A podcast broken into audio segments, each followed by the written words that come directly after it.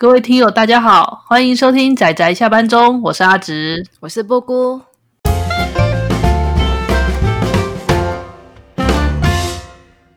大家今天看漫画了吗？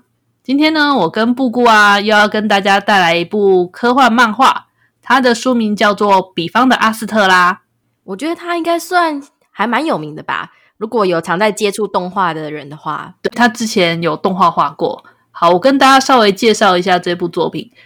比方的阿斯特拉呢，它是二零一六年到二零一七年由日本的集英社出版，它的作者呢叫做小原健太。在台湾这边则是二零一九年由东立出版社代理发行，一共是全五集的单行本。比方的阿斯特拉，它背景是在呃近未来吧，是属于科幻冒险作品，故事是讲述。有九个高中生，那他们呢，在那个年代呢，去别的星球旅游，就什么露营旅游是一个很盛行的活动。那他们学校就办了类似这样的活动。他们那个团队呢，就是由八个学生，然后再加上一个小女孩，就他们其中一个成员的妹妹，然后一起去。离他们在几公里外的那种原始星球上进行露营，因为他们原本的星球都已经很高度开发，然后就没有那种野外露营，所以他们就是说要去那个比较原始的星球上露营。结果呢，故事呢就发生在他们去刚到那个可以露营的星球时，突然出现一个神奇的黑洞。这神奇的黑洞一瞬间就把他们九个人全部吸进去。等他们回过神来时，就发现他们被抛到了外太空里面。这时候很幸运的发现附近有一艘废弃的太空梭。好，这时候我们先吐槽为什么会有正好有个废弃的太空梭在附近。不过没关系，这个是故事的安排，我们就这么接受了。他们呢到了这个废弃太空梭上面，然后一调查才发现，他们居然已经被抛到了五千光年之外，身上呢只有简单的三天份还是几天份的食物跟水。他们要想办法要回家去，然后故事就这么展开了，就是一个完全的太空遇难的状况做开场。嗯，我觉得这部开始精彩的地方就是他们回家的旅程。他们必须经过星球跳跃的方式，走一条以星球构成的道路回家。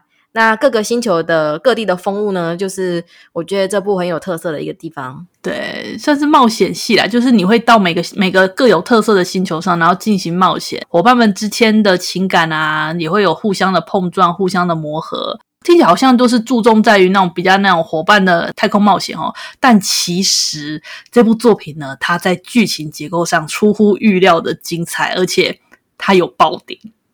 对，它其实是它其实是埋了很多的彩蛋跟爆点的一部作品。就它看似套路的开头，但实际上它已经有另外一条隐藏的线埋在里面，它就等着各位翻开去去享受那个爆点。对，应该说这部作品啊，它真的很有名哦。它之前有获得了那个这本漫画真厉害的男性部门第三名，然后他也曾经获得二零一九年的漫画大赏的最优，就那种最优秀大奖，算是真的就是怎么样，相当较好。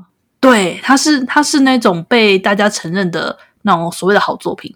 可是他刚开始开头看，我刚开始看前面第一、第二回，就是当他们九个人当要聚集在一块的时候。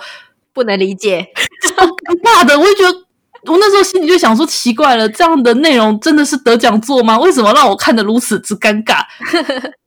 他整部作品里面，我看得出来，作者想要在一些日常里面穿插一些他们的那种学生之间的那种欢乐搞笑干嘛？可是我都笑不出来，我觉得就这种浓浓的尴尬。好，冷静，冷静。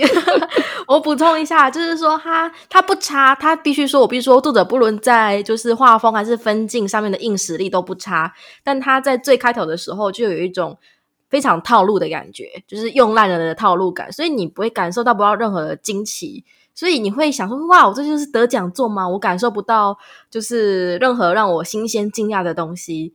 对，就是你在刚看开头的时候，如果是常看漫画的人，可能会忍不住觉得的一个比较疑疑问吧。对，对，会很疑惑。但但你实际上真的看下去之后，然后尤其是当整个故事线里面他埋的梗，跟他里面真正的阴谋，跟他呃他真正的大故事，你会发现是一个呃令人意外的宏大精彩的故事。嗯，结构完整，而且完成度很高。对对。我们觉得这个真的是要自己看会更有感觉的一部作品。我们只能说他拿到那个奖算是实至名归。他没有什么就是诶名名过其实嘛，他没有不他不算名过其实，算是差不多啦，我觉得差不多啦。嗯、对，虽然说开头稍微会显得无聊一点，但请撑过去。对，还有就是搞笑稍微会有点尴尬，这个大家也不要在意。我觉得是因为他在诠释的方式吧，像我看他在感动热血，就是应该要赚人热泪的地方，我也是哭不出来。我已经算看漫画很常哭的人了，但他让我没有什么共鸣感，就他的感情太过外放了，反而让人家觉得那种细微的感觉触不到心，他太过外放，就就是比较。比较激动吧，而且角色其实会有点样吧。一开始你会觉得，就是为什么这个角色这么刚好的，就是可能会医疗啊，这么刚好的就是啊，他就是什么很擅长生物、擅长做饭啊，就是你会觉得怎么大家都这么刚好，对不对？傲娇也傲娇的很刚好呢。对。我一直想吐槽这个，哦，对，刚好啦。但是其实有时候你看完之后，你会觉得，哎，好像你也可以接受。就是当你看完作者他在故事中后来的解释之后，你也可以大概觉得，哎，我也可以接受。就是你你要我们之所以说它结构完整、规划的相当漂亮的原因，就是它其实真的每个细节都是可以推敲的。这个我觉得很厉害。他每个细节都可以推敲，这个我觉得很厉害。只是，只是有时候你也不用太刻意刻意去想说为什么这个一定是这样啊。嗯，至于这部作品它的书名吧，哦，对，我觉得我们必须来谈一下它的书名。对，它的书名叫《比方的阿斯特拉》，然后我们的主角他的名字叫做比方星什么星岛，对。嗯然后阿斯特拉呢，是他们替这艘他们那时候捡到，对，他们被抛到五千光年外嘛，然后在五千光年外捡到的那艘还能开的老旧太空船，他们替它命名叫阿斯特拉这样子。对，然后在最开始的时候，这个名字的含义基本上可以理解的就是两个嘛，一个是有关主角的，比方解释成主角的话，变成说主角的阿斯特拉舰，对，对，或者是就是。正在遥远的五千光年外的阿斯特拉舰的他们的冒险这样子，对。可是其实实际上，它又隐藏了另外一个，当你看完之后才会理解的另外一个意思。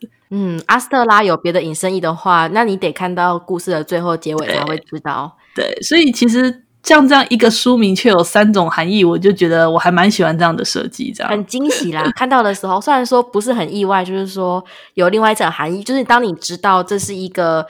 别有用心的故事的时候，你当然就会期待说：“哇，那阿斯特拉会不会有别的意义？”所以最后我看到的时候还蛮惊喜的。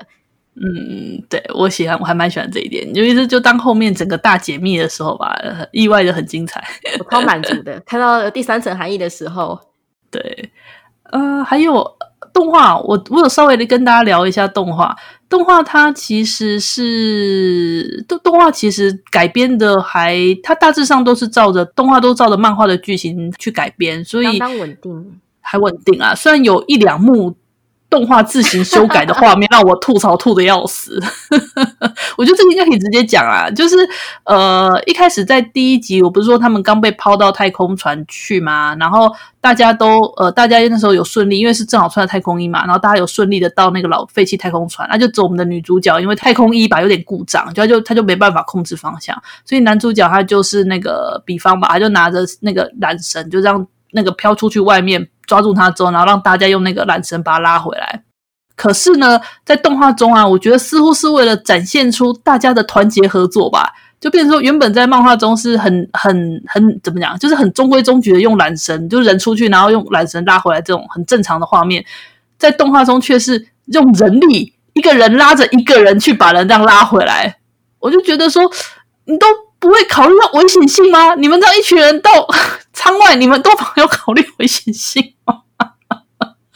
好了，反正就是动画会有这种小小小的改变啊，我是觉得还可以啦，无伤大雅啦。好 啊，还有还有那个动画里面有一首插入曲，我很喜欢，就是在那个故事最后，漫画故事最后吧，他们有用。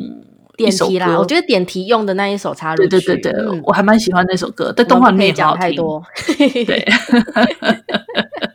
好啊，那布谷还有什么对比方的阿斯特拉有什么要补充的吗？没有，我只是有点那个讶异，就是因为我对这个作者原本的印象是搞笑作品的，他那时候开始连载这一部的时候，然后因为它的结构的完整度跟它的完成度得奖，我还蛮。怎么讲，那种惊艳的感觉吗？这个作者呈现的就是他另外一面，我对这个作者大概会多加关注吧。嗯，对，能够在五集之中，然后把这个故事结构安排的这样完整，基本上该放下去的伏笔都有好好回收，这点我觉得相当不错。因为他前作不是就是校园系的搞笑作品嘛，对，但是也不好笑，别这样。能端出就是这么结构完整、精致的五集的中篇，嗯、我觉得哇，我这我可以对这个作者改观了。让我们期待他之后的作品、啊。对，没错，就这样子。好啦，今天介绍这部《比方的阿斯特拉》差不多就到这里啦。